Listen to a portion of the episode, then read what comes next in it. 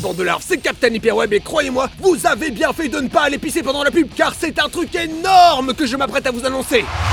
En effet, bien qu'on ait encore aucune idée de quand pourra démarrer la prochaine saison de golf, sachez que vous, oui, je dis bien vous, allez pouvoir vivre et revivre le frisson de l'étripage, l'exaltation du démembrement, la fièvre du headshot, chez vous, entre amis ou en famille, dans votre salon. Mais voyons, Captain Hyperweb, c'est impossible. Rien ne peut se substituer au golf, au vrai. Que nenni, téléspectateurs fictifs incrédules, j'affirme que c'est possible. Et cela grâce à...